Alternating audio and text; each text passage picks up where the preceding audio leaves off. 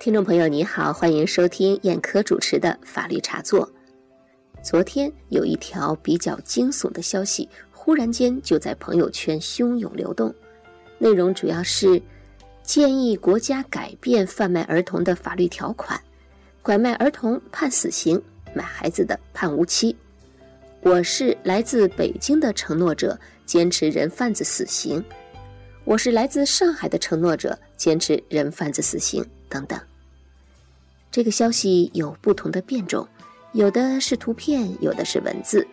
几年前，公安部通缉人贩子的公告再度被挖出，甚至还有以第一人称讲述的故事。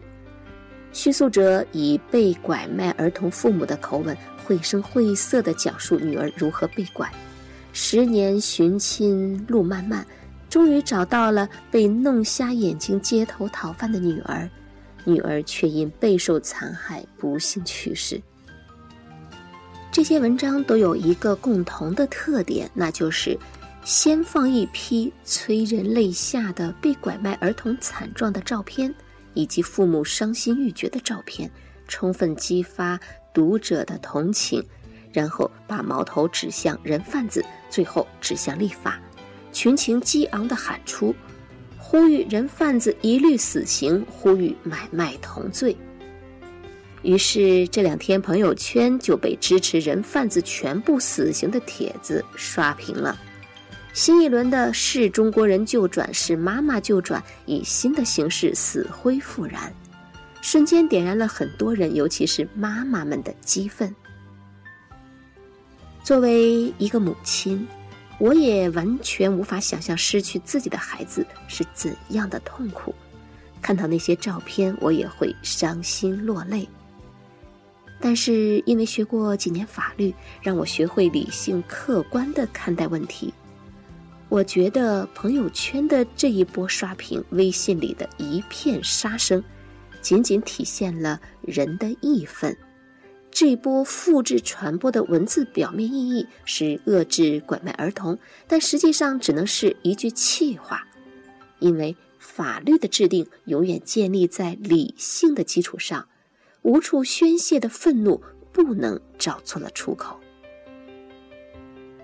我国现行刑法在二百四十条规定了拐卖妇女儿童罪，并且是现有各罪中为数不多的配置死刑的各罪。根据刑法第二百四十条，拐卖儿童的，处五年以上十年以下有期徒刑，并处罚金；有下列情形之一的，处十年以上有期徒刑或者无期徒刑，并处罚金或者没收财产。哪些情形呢？一是拐卖儿童集团的首要分子；二是拐卖儿童三人以上的。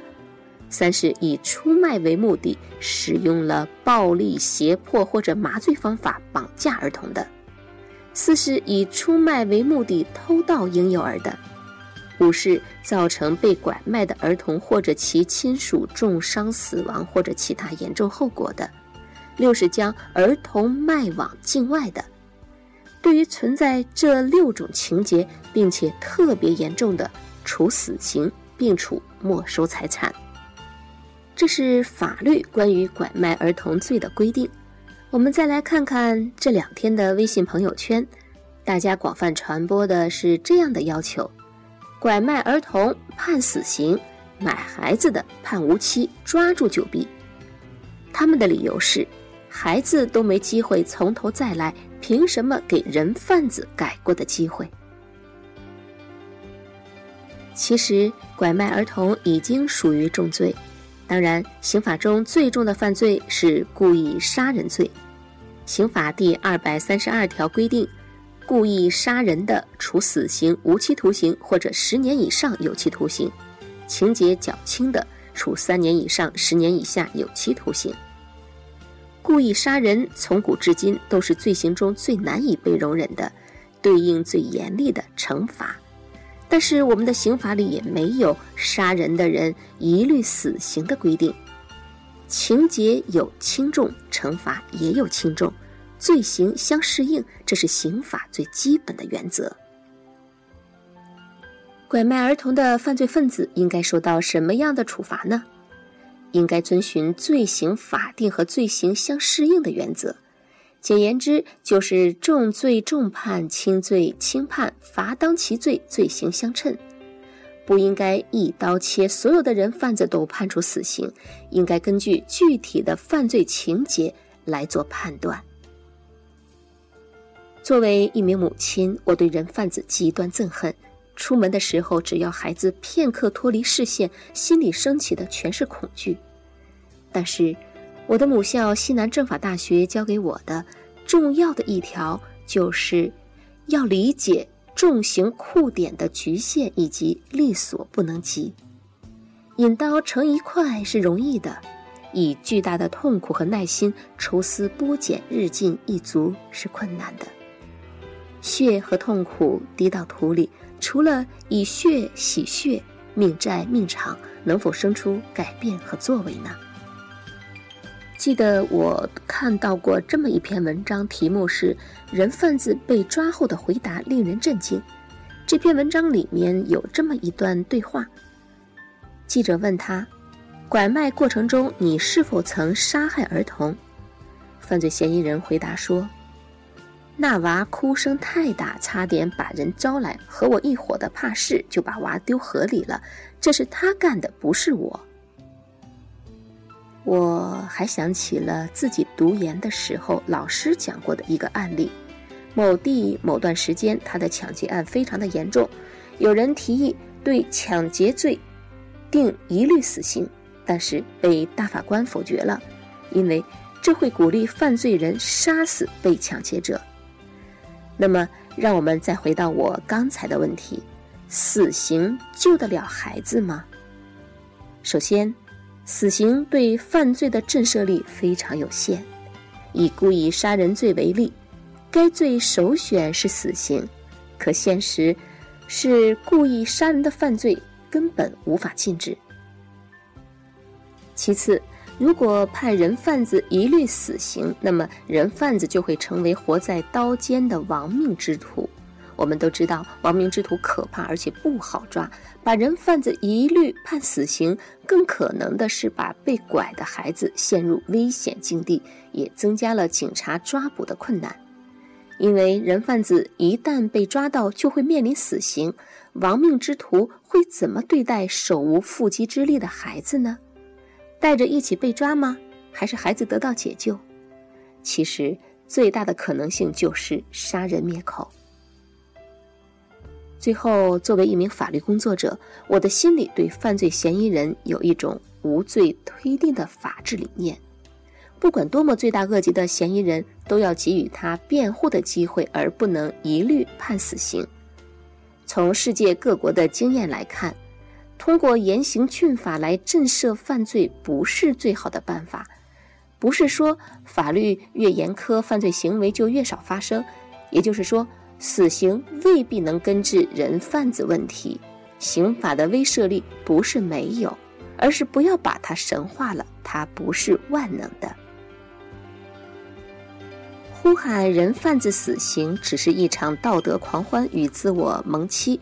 而忽视了真正的症结，违背了刑法的谦抑、慎刑、罪行法定、程序正义等基本原则。除了继续为公共机构推卸理应承担的责任外，恐怕毫无益处。如果我们的目的是遏制拐卖儿童的现象，我没有说杜绝，因为杜绝只能是美好的愿望。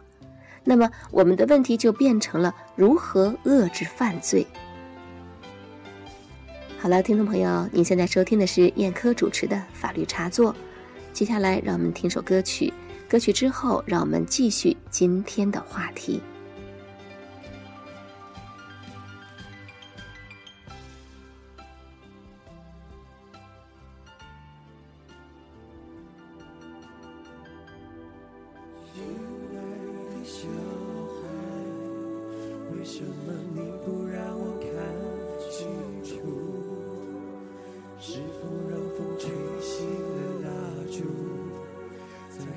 中独自漫步，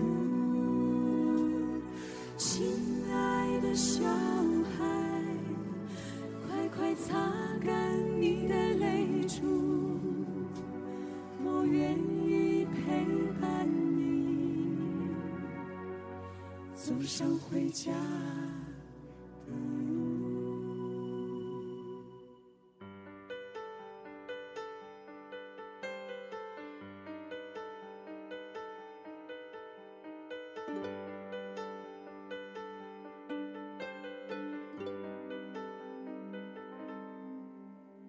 小小的小孩，今天有没有哭？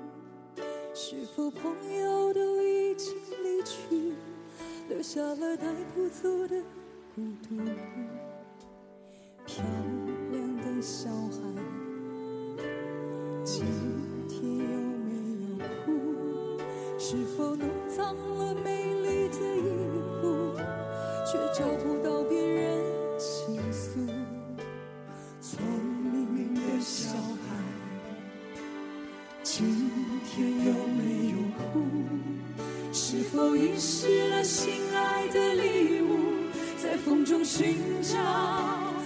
清晨到日暮。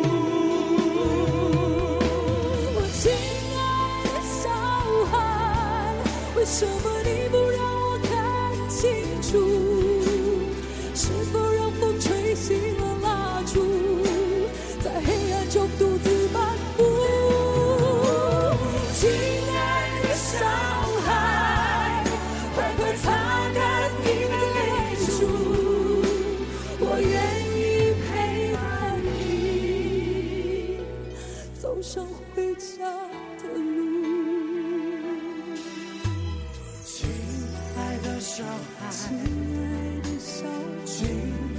有没有哭？有没有是否遗失了心爱的礼物？在风中寻找，从清晨到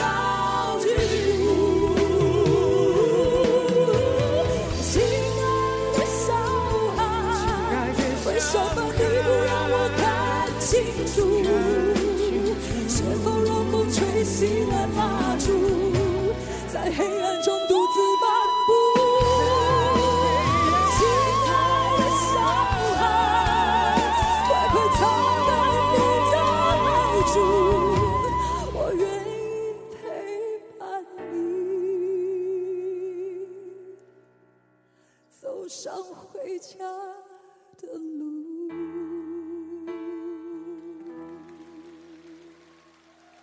亲爱的小孩，快快擦干你的泪珠，我愿意陪伴你，走上回家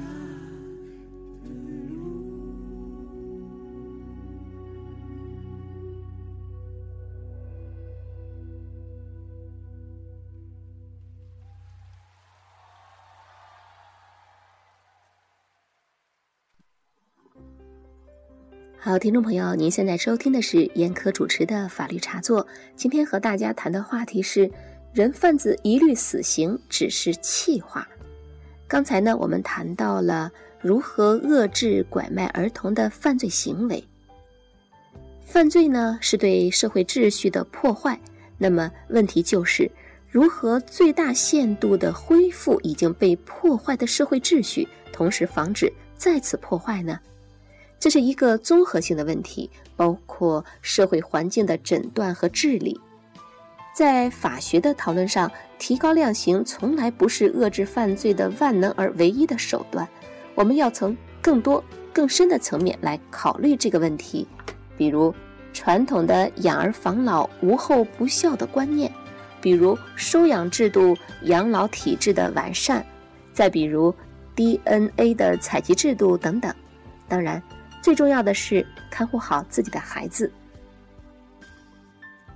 以美国为例，我们来看看美国如何防止拐卖儿童。今天的节目，我想多花一点时间为大家讲一讲三名孩子改变美国历史，介绍一下美国的失踪儿童干预系统。一九七九年五月二十五日，六岁的艾坦准备第一次独自出门。这个纽约的小男孩信心满满的，他告诉父母要自己穿过两个街区去搭乘校车。得到同意后，艾坦背着书包，头戴印有未来航班机长的帽子出发了。可是，这竟是父母与孩子的最后一次见面。在这短短的上学路上，艾坦失踪了。无数记者和警察蜂拥到这对愁眉苦脸的父母面前，看他们一遍又一遍地拼写着艾坦的名字。随之，媒体的大量报道牵动了整个国家的神经。摄影师父亲给艾坦拍的那张咧嘴开心笑的照片，被登上了覆盖全城的寻人海报。被印在了牛奶盒的侧面，进入了千家万户，甚至登上了纽约时报广场的广告牌。但是艾坦终究没有回来。对于整整一代美国人而言，那个戴着棒球帽的同志笑容是如此的令人痛彻心扉。人们发现，艾坦的失踪背后折射出的是学校与家长联系不紧密的漏洞。也暴露了警方低效无能的现状。根据不同的司法辖区规定，警方甚至要在孩子失踪二十四甚至七十二小时之后才会有所反应。先贤虽然没有为美国社会构建万无一失的制度体系，却留下了更宝贵的，可以简称为“危机、反思、进步”的字体更新模式。一九八三年，里根总统宣布艾坦失踪的五月二十五日为国家失踪儿童日。美国社会开始真正重视失踪儿童问题，并开启了为期近十年的牛奶盒寻人活动。作为美国最知名的失踪儿童，艾坦的不幸遭遇永远改变了美国，直接影响了接下来一系列法律出台与制度更新。挽救了无数美国儿童。接下来，我们再来看第二个孩子。时间是一九八一年七月二十七日，佛罗里达州一个闷热的午后，六岁的亚当听从妈妈的安排，在百货商场里看几个孩子打电子游戏。但是七分钟后，亚当的母亲赶来接他的时候，游戏机前却空无一人了。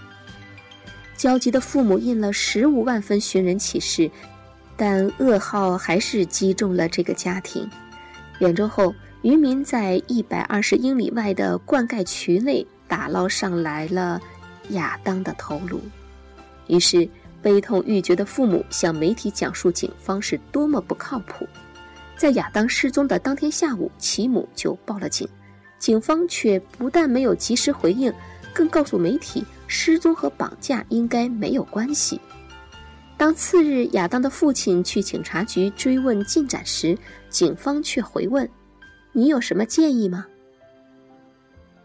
虽然杀害亚当的杀手在两年后自首，亚当夫妇却决定从此走上维护儿童安全的道路。在国会山召开的失踪儿童法案听证会上，并不精通法律和政治的亚当父亲。说了一句话，打动了无数众人。他这句话是这么说的：“一个能发射航天飞机并让它回到地球的国家，竟然没有一个为失踪儿童设立的信息搜集和服务中心吗？”随后，失踪儿童援助法案也在亚当夫妇的参与下通过。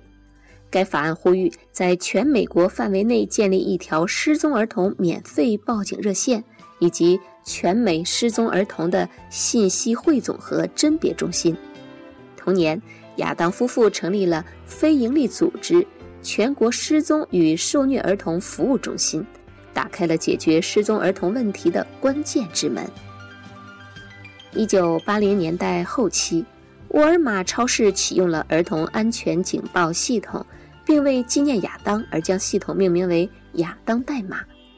如果家长发现孩子在超市走失，可以立即求助于这个系统。超市所有的出入口将全部封闭，工作人员立即进行搜寻。如果十分钟内找不到孩子，将立即由警方接手。此后，这一系统被美国众多的超市、商场、医院、博物馆等公共设施采用。然而，悲剧还在继续。让我们再来看第三个孩子。一九九六年一月十三日，九岁的安博在骑车时被绑架，他的尖叫引发了邻居的关注。但这起发生在光天化日下的绑架，却依然带来了最悲惨的结局。四天后，他的尸体被发现。当地居民要求当地广播电台比照天气预报，以同样的频率和力度，不间断播出失踪儿童的新闻。半年后，在一场记者会上，有当事者回忆起在寻找安博的过程中，媒体是如何帮上了大忙。这个信息终于传到了警方的耳朵中，于是，经过一系列打造升级后，一个接驳美国紧急警报系统，通过电台、电视台、电子邮件、交通提示、短信、Facebook、Google 等多种渠道，向全国发布失踪儿童信息的庞大系统上线了。这个名为安博的系统所发布的内容由警方决定。通常包含了失踪儿童特征、嫌疑犯特征以及嫌疑犯的车辆描述和车牌号码等等。如果说亚当代码解决了儿童在公共场合失踪的问题，安博系统则彻底的将失踪儿童和嫌疑犯置于民众的海洋中。一九九六年以来，这个系统已经成功的寻找了或者是解救了。六百零二名失踪儿童。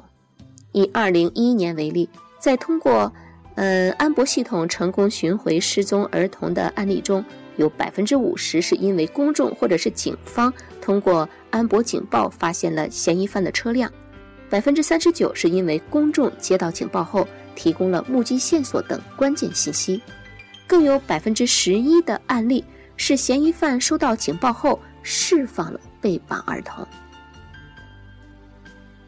三名不幸的失踪儿童，却彻底改变了美国解决儿童失踪问题的轨道。它的影响之深远，从这么一组数字便可以看出。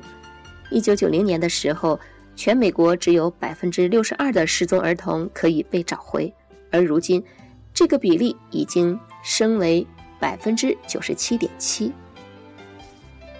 正如亚当的父亲。他后来成为 Fox 电视台头号通缉犯的主持人。这个节目帮助警方找回了六十五名失踪或被绑架的儿童。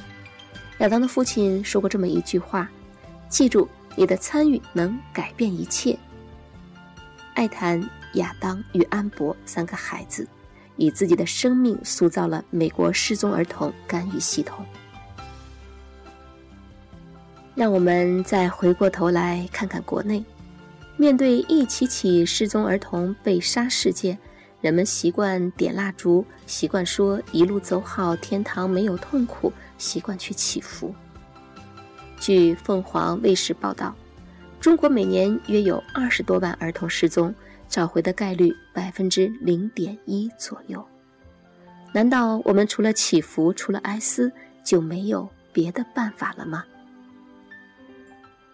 好了，听众朋友，您现在收听的是燕科主持的法律茶座。今天和大家谈的话题是：人贩子一律死刑只是气话。感谢各位收听，今天节目就到这里，再会。